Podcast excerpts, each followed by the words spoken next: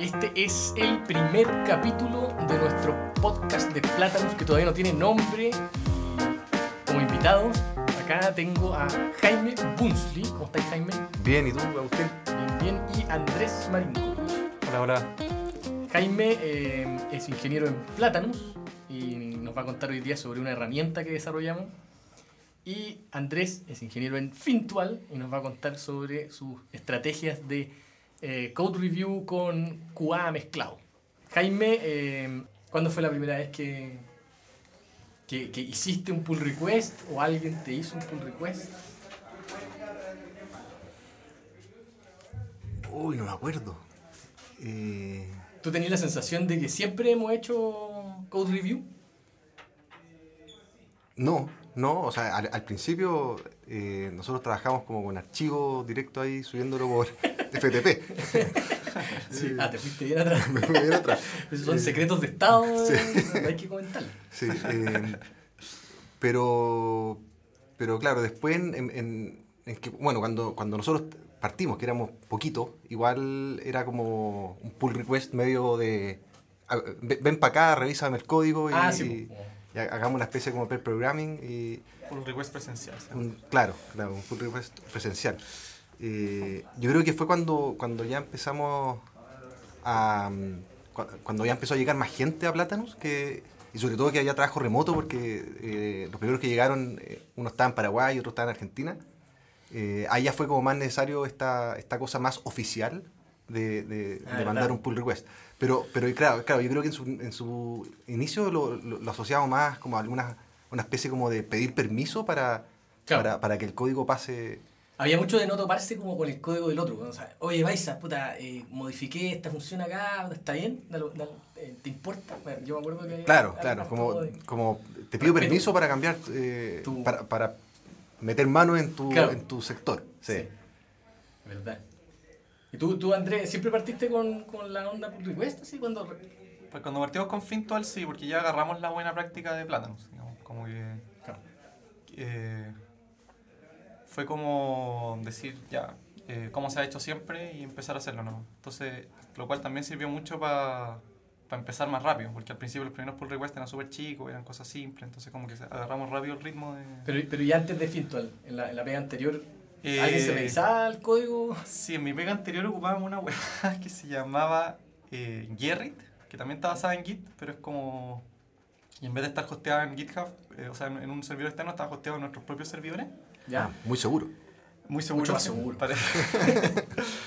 y el proceso era, no sé, me acuerdo que era súper complicado, como que te ponían más uno y tenía- tenían que ciertas tenían que tener que llegar como a más tres. Entonces lo, habían ciertas Ah, era personas como que tenían. Sí, ciertas personas que tenían más dos, ciertas personas que tenían más uno. Entonces tenían que tener como. Y al final esa hueá decantaba en que habían dos personas que eran los que mejor entendían el código, que eran los que te tenían que terminar revisando. Todo lo Ya. demás daba lo mismo. Entonces era súper penca porque no se daba esto como de que todos aprendieran de tus pull requests, eh, ni de que. O sea, y tenía que esperar mucho que la persona se desocupara, que estaba llena de pull requests y todos los demás no, no tenían que revisar nada. Entonces era.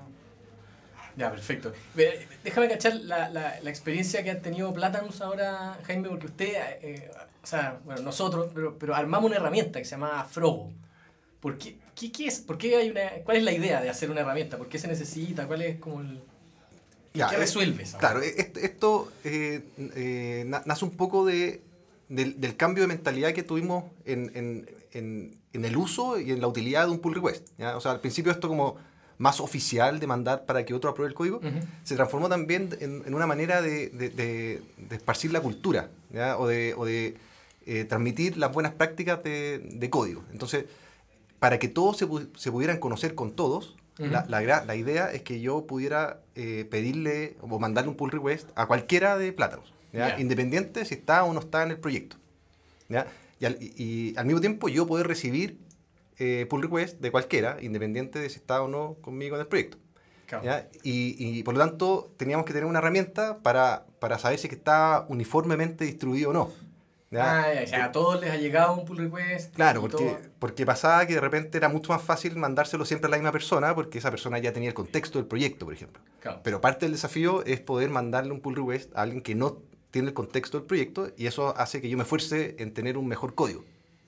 en, en Ah, el código más... dicen más autoexplicativo Exactamente. para, para la persona claro. que no... Entonces, este Frogo, que viene de, de, De sapo. de sapo, Sí. eh, eh, está ahí como acusando si es que hay alguien que, que está o recibiendo en exceso o está mandando eh, los pull requests a las mismas personas. O sea, en la, en la práctica, eh, lo que se ve en Flogo es quién le ha mandado pull- cuántos a quién. Claro, eh, es, la interacción, la interacción a, a través de pull requests que han tenido, porque, Ya. porque eh, tú también le podrías pedir, por ejemplo, que dos personas te hagan review del código.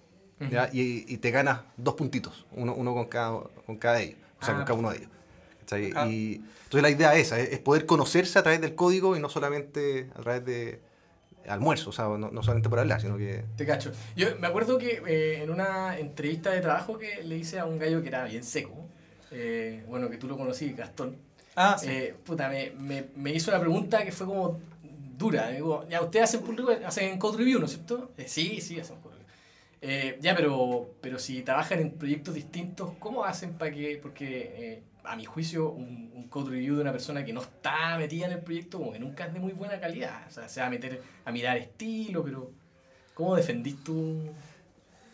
Ah, eh, lo que pasa es que eh, lo- los- pull requests son súper variados. O sea, hay veces que tú tienes que, que modificar algo, por ejemplo, que, que más que necesitar el contexto del proyecto, necesitáis saber buenas prácticas de, qué sé yo, eh, CSS o Mm. de Vue o de alguna herramienta en específico. Y, y se usa mucho que, que tú le, le tiendes a mandar a esa persona eh, dependiendo un poco de lo que estáis buscando también en, en ese pull request. O sea, si estáis buscando tocar una parte súper central del- de, de tu proyecto, se lo va a mandar a la persona que tiene que ver más con, con, con el proyecto. Claro.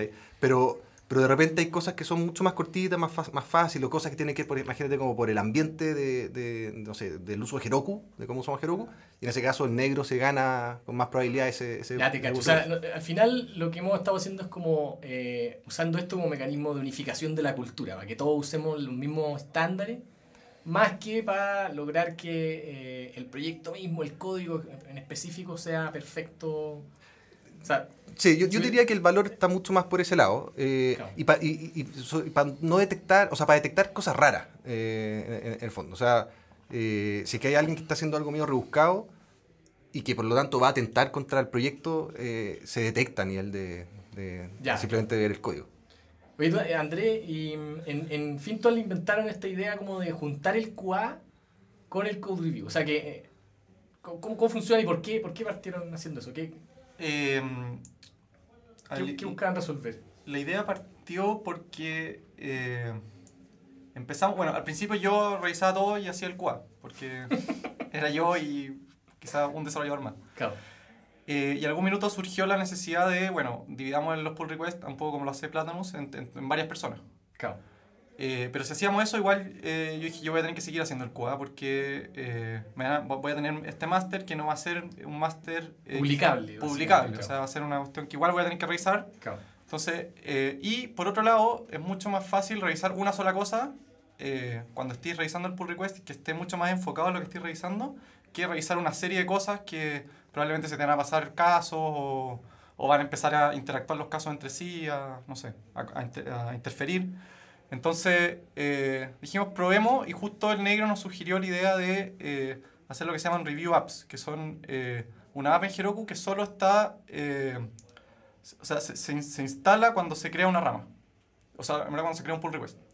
Entonces, eh, y eso se, crea, se crea el pull request y automáticamente se genera una publicación de la aplicación en Heroku. en Heroku con su propia entorno, con su propia base de datos. claro. Ya. Entonces, y, la- y la idea es poder probar ahí específicamente los, los cambios que hizo este pull request, las cosas nuevas que se agregaron, ver que funcionen bien. Perfecto. Entonces, eh, esas dos cosas nos permitieron decir, ok, vamos a hacer un pull request, la persona que lo revisa tiene que revisar, bueno, que el código esté bueno, que, que no se, no sé, que no esté, haya alguna duplicación, que esté bien el estilo, pero además tiene que ver que funcione. Y eso también le da mucho más responsabilidad a la persona que tiene que revisar el pull request, Mm. eh, porque un poco si falla después en producción es su, es su culpa. Está perfecto. Claro. Entonces, Claro. Y, y, y ahí cómo, o sea, ¿cómo, ¿cómo termina siendo la responsabilidad? Porque tú lo dijiste, o sea, como el que revisa se siente responsable de que si lo publica dejó la cagada, él es el que... Pero por otro lado hay otro que es el que creó el feature y el que hizo el, eh, el desastre. eh, ¿han, han, han tenido alguna política clara con eso o al final... Eh, en términos de quién es el Claro, responsable del error, Sí, o sea, siempre es el que lo hizo el feature. ya, El, el otro es el responsable de detectarlo. claro. Si es que por alguna razón se pasa un error a master, un poco la responsabilidad debería recaer en los dos. Ya. Eh, no sé si es que eso sea... O sea, no, no tengo tan claro bien cómo eh, promover esa responsabilidad. Sí. Lo que ha- pasa poco, en verdad. Gracias a todo este proceso pasa poco. Pero cuando se pasa en error a master, como que creo que es muy importante como que todos sepan, pero también es importante como no desmotivar a la persona que cometió el error. Como... claro. Entonces, no tengo tan claro eh, cómo hacerlo, pero yo creo que es importante que sí se deje como una constancia, por así decirlo, o alguna, alguna publicación del hecho. Eh, y, mm, y como decía, o sea, todo este proceso hace que pase poco. En general, la persona que revisa se preocupa mucho de que, de que no se, de que funcione y, y hay harto pimponeo. Y, y es bueno porque todo el pimponeo ocurre en- dentro de un contexto pequeño que es del pull request, entonces es todo mucho más ágil. Oye, pero hay, hay empresas eh, que, que tienen una como área de Cuba o, o- o tienen y veo el tiro la cara de Jaime como de, de- de que no le tinca nada a esa y tienen una yo no, no quiero ser sexista pero son siempre chiquillas que, que las tienen ahí probando el- el- la app y diciendo diciendo que, que está mal o qué sé yo Eh, ¿tú tenías alguna crítica con, con esa manera o un escepticismo? Sí, es más escepticismo, porque nunca lo he visto, o sea, no lo he visto ni funcionar ni, ni lo he visto fracasar. Eso, Ah, o sea, ya. lo, lo que yo puedo creer es, o sea, el- lo que puedo creer nomás. Ujú. Y más intuitiva. sí. claro, y lo, y lo que me imagino yo que puede, que puede pasar ahí es que eh, si yo sé que hay un segundo arquero, eh, entonces como- no me preocupo tanto de atajar los goles. Tú como, pro- como programador, Claro. dejáis una, o sea, no le ponís tanto. Eh, Exactamente, porque ya pega, pega a alguien más poder detectar si es que esta parte que yo la debiera probar ahora, me, me da un poquito de lata probarla. De- debe entonces- funcionar, si igual sí. la lógica está bien. Claro, así que- claro. Claro. Porque de repente pasa, sobre todo en aplicaciones más grandes, que, que probar el flujo completo empieza a ser cada vez más latero. Y, Sí. y qué sé yo, necesitáis crear, imagínate, una solicitud por acá, después probarla por acá. Eh, eh, qué pasa si es que quedó retenido y un estado y bueno, ah, y ¿cachai? Como puras cosas que son súper lateras que me imagino yo que es mucho más de repente fácil da- eh, anotarlo en un papel y que, y que las niñas tengan la, la- Claro. la- la necesidad de estar probando todo siempre Y hacer todo lo que haría un usuario para Claro. estar en ese estado, en esa como situación. claro como que yo creo que, que- que es una manera de ahorrarse los los Ya, o sea, pero un, un punto entonces es que, es que vaya a ser más flojito ahí en... en- en- sí eso eso creo y yo eso, eso haría un ciclo más largo, o sea, porque la, la niña efectivamente lo pillaría y volvería el feature como a estar en estado... Sí, y si es que efectivamente lo pilla porque tal vez me, me cuesta creer que alguien esté muy motivado haciendo esa pega y, y seguramente se le van a pasar hartos goles yo creo. Claro. ¿Y tú, tú, Andrés, le di otro, otra pifia a, esa, a ese approach? ¿O, o igual lo O probaría? sea, y- yo, yo creo, yo, yo- de hecho la empresa que trabajé antes era así, había un área de QA, yo trabajaba en el área de QA y me pasé al área de... no era- lo, lo pasabas muy malo, ¿no? lo pasaba pésimo y, y los, los ciclos eran mucho más largos, a veces las cosas se caían y yo no entendía por qué, porque yo no estaba metido en el código. Claro. Eh, por otro lado, creo que el approach de que sea el mismo equipo de desarrollo el que hace QA se genera como una empatía en decir, bueno, si es que yo me preocupo de que mis features funcionen y los demás hacen lo mismo, cuando me toque a mí hacer el QA, porque a todos les va a tocar hacer QA también, eh, no voy a tener tanta pega y va a ser menos... Y cuando me toque porque también ha- hacemos que todos hagan soporte también. Cuando me toque hacer soporte, tampoco Claro. voy a tener que estar preocupado un tanto de eso. Entonces se genera toda una empatía de que somos todo un equipo que tiene que preocuparse de todo. Y no tenemos a estos otros pelagatos encerrados en un closet haciendo las, las cosas más fome. Claro. Oye, que, que, que choro eso del soporte, eh, de que todos hagan soporte. Eh, ¿qué, qué, onda con eso? O sea, porque igual es caro tener a un gallo que es capaz de programar, que... He escuchado que hay, hay gente que trabajó en Google y que ahora trabaja en Finton. No sé, no sé si tener a esos gallos ahí contestándole... Yo creo que se pagan en largo plazo. Es una inversión a largo plazo, como decís tú. O sea, al principio tenía gallos bien capos haciendo cosas bien fome, pero después ellos mismos dicen, oye, ¿por qué estamos haciendo esta opción si la podemos automatizar? Cuando son gallos capos y si son programadores, saben cómo automatizar las cosas. Eso es su pega al final. su- Claro. y lo que les gusta hacer. Entonces, rápidamente eso se va pagando y va ahí. Al final tenía un equipo de soporte súper bueno que no trabaja casi nunca porque casi nunca hay muchos tickets. Claro. Claro. Buena. Oye, eh, en términos de, mm, de, de, de como prácticas eh, ya pro- probadas, que, que tú como recomendaciones probadas que ustedes podrían dar a la hora de hacer un, un, un code review. Y también un pull request en realidad. O sea, las dos. ¿Cuáles son como buenas recomendaciones? Desde de, los dos puntos de vista. Desde el gallo que, que pide que le revisen el código y desde el punto de vista del gallo que revisa, empieza a revisar el código ajeno.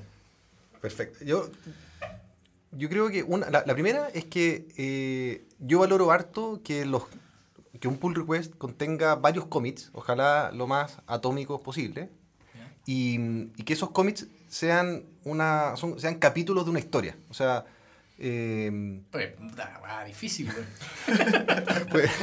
puede, no solamente tengo que programar, sino que además tengo que escribir una historia.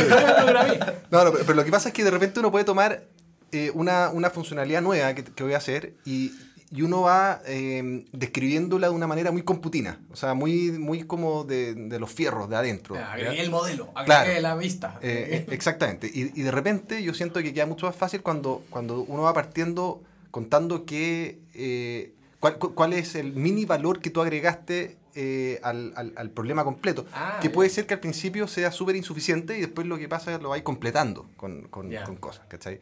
Entonces, eh, no sé, pues imagínate que tú puedes tener, eh, el usuario se tiene que loguear con información asociada, no sé. Entonces tú partes como con un login súper chico, no importa, y login básico enano. Listo, sin, password, no sé. Claro, sin, password, no, importa. Ponga el mail. Y, y, después tú lo vas completando con, eh, ahora el login tiene password, ahora el login tiene eh, root, ahora el login tiene, ¿cachai? Y, y, y, eso hace que por lo tanto eh, yo pueda leer los commits en, en, un orden que tiene sentido y, y, no importa que entre medio un commit como pise otro, digamos, porque, porque el otro ya quedó como parte de la historia, pero te ayudó a entenderlo. Ya, Entonces, eh, eso hace que de repente, que si tenía un pull request que es más grande, que es inevitablemente más grande, o sea, ojalá fuera chico, pero, pero si ya es grande, eh, te tenés que apoyar de alguna manera. Y, yo siento que los commits separados eh, ayudan un montón. Ya, o, sea, o sea, tú eres un defensor de la idea como de, de hacer commits naturales, estoy cachando, porque hay gente que como que reescribe la historia para parecer más inteligente. Entonces, claro. sus commits son así como mágicos. Y, y tienen todas las funciones que van a usar después, no sé. No, eh, sí no. O sea, yo eh, sí soy defensor de, de, de, cambiar la historia. ¿Ya? Pero, pero efectivamente cuando, cuando ese cambio de historia ayuda a, a entender el código después. ¿Ya? No, no, no, por el hecho de, ocultar que te equivocaste, no, sino que si, si eso ayuda a... a pero si, si, si, en particular una persona te pone funciones que eh, no está usando y no se sabe todavía para qué son, pero después se van a usar. ¿Eso te acomoda o te incomoda? No, me incomoda absolutamente. Eh, es como que alguien me empieza a contar una historia de, de, un, de un, señor que, que, tiene ciertas características y después eh, no se usan. ¿no? Eh, ya, ¿y qué pasó con lo otro? me quedo colgado. Em, entonces eso, eso a la hora de, de, hacer, a lo mejor tú me puedes contar la, otra, Andrés, como a la hora de revisar, ya dado que te tocó revisar tanto en Fintual, ¿qué, ¿qué como cosas aprendiste como buena técnica para empezar a revisarlo? Eh, aquí difícil pregunta. O sea, eh, me he dado cuenta mucho que, que tan, eh, tanto empeño uno le pone al pull request es inversamente proporcional al tamaño del pull request. Eh, te, te, refería a la revisión. Sí, durante la revisión. Claro, durante la revisión el empeño es inversamente proporcional. Entonces, si te mandan un pull request de 100.000 cambios, no claro, vaya, a terminar haciendo ya merge. Entonces, claro, en ese sentido he tratado de que los pull requests en Fintual sean chicos. No siempre se puede, pero esa es como eh, ahora buenas prácticas a la hora de revisar. Claro, dado que ya te llegó el pull request. Dado que ya te llegó el pull, eh, o, por último, ¿cómo lo enfrentáis tú? No, no sé si buenas prácticas a lo mejor es muy peludo decir así hay que hacerlo, pero ¿cómo te ha resultado a ti? Está, está buena la pregunta. Eh, en general, como que cuando, cuando, no es tan grande, porque a veces es muy grande no lo hago, pero cuando no es tan grande trato de entender que, que es súper peludo y cada vez más difícil entender todos los puntos donde puede afectar el, el ese cambio. Así como todo, el, todo el, no sé, el radio de, influencia, que, puede tener, que puede tener. una línea que cambió algo. Claro, generalmente esas cosas las anoto después para el QA, que el que lo hago inmediatamente después. Ah, se te, se te ocurre en casa. Ah, Eva, ¿y si, qué pasa si, claro. si el, claro, claro si el cliente había retirado antes? Claro, o esto puede romper el login, así que ya, probar el login por si acaso. Claro. Claro. Eh, también Bueno, me, me pasó que al principio de Fintual toda la parte de eficiencia era muy mala, como entonces ahora también me fijo mucho en cuando se, se hacen consultas a la base de datos, también a veces hago pruebas de, De a- eficiencia. Agarro esa consulta y la corro y veo si es que es eficiente. Ya. Eso es algo que... eh, y me fijo harto en el estilo también. Yo creo que eso es... Porque eso también siempre ayuda como a que, a que después el código sea más entendible. Como, Pero ahí, ahí hay una herramienta buenas para revisar el estilo, ¿no? James, El mono. el famoso mono. sí, yo- o sea, yo me refiero más al estilo más poco de alto nivel. Como ponerle buenos nombres a las funciones. Ah, ya, eso no lo revisa el mono, ¿verdad? Claro, el mono, por ejemplo, te revisa si la función es muy larga, pero a veces tiene sentido que la función sea muy larga. O cómo, Claro. cómo dividirla. Claro. En general, eh, eso, eso también es, es muy bueno porque eh, los desarrolladores aprenden rápido esas cosas. Y eso como que le, le comunico dos comentarios en, en dos pull requests y el tercero ya lo hacen. Claro. Claro, y, y además habla de, de- de que esa persona vio también el, el estilo que está alrededor y lo, y lo intenta imitar. Claro. Sí. Sí. Y, y, y tú en particular te, te ponías a revisar, como, como decía Jaime, o sea, como la, eh, commit por commit o todas las files, todos los, todos los archivos que cambiaron. Antes lo hacía commit por commit, ahora es más... co- Como trato de que sean chicos, lo hago por todo el files. A veces, Ah, a veces no debería hacerlo, pero es que a veces son 20 commits, entonces es demasiado para... Sí, yo creo que, yo creo que como que, porque yo, yo también he revisado un montón de pull requests, eh, entre comillas revisado, y, yo creo que ese es como el pecado que todos tenemos, es como, ah, esto lo han hecho bien ya, merge.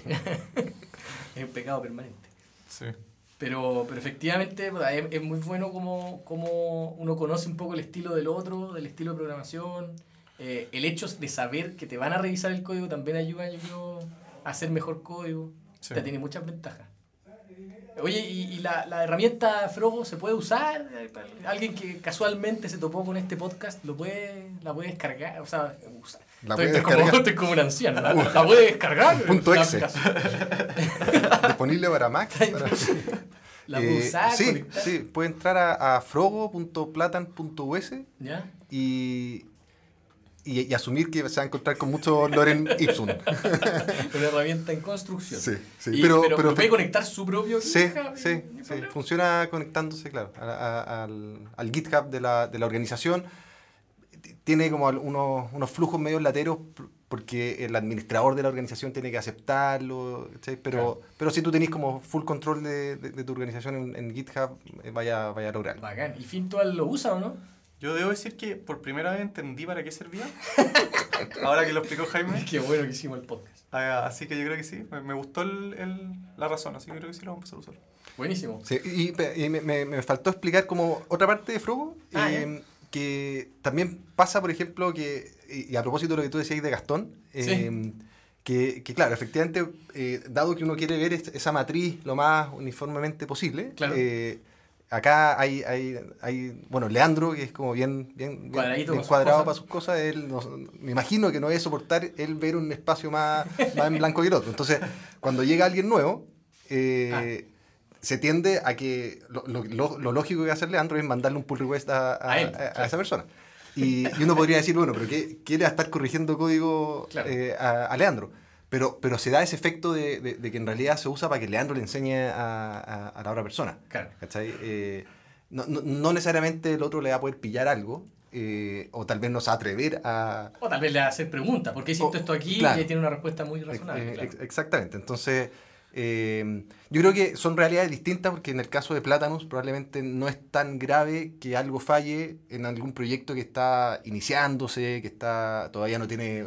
yo, Eh, no está en no producción. está en producción, no- no- cosas, no- no- que, que no es el caso de Fintual. O sea, tal vez Fintual ahí va a tener que estar como, como, como siendo un poquito más precavido en... O, en- o- o tenerlo como un reviewer más, no como el asignado a, claro, a hacer el también, merge. pues, Claro. exactamente. Exactamente. O sea, eh, funciona también mucho como, "Mi- mira cómo lo hice, o sea... Claro. Sí. Ya, buenísimo. Ya, pues bueno, muchas gracias por participar eh, del podcast número uno. Eh, no, gracias a, a ti, Agustín, a- al negro, que acá puso toda la infraestructura, Tremenda infraestructura. sí. y, a la feña también por la organización de, de- de todo esto. La productora que nos empujó. Muchas gracias a Platanus por invitarme. Buenísimo. Ya, pues, nos vemos. Suerte. Chau, chau.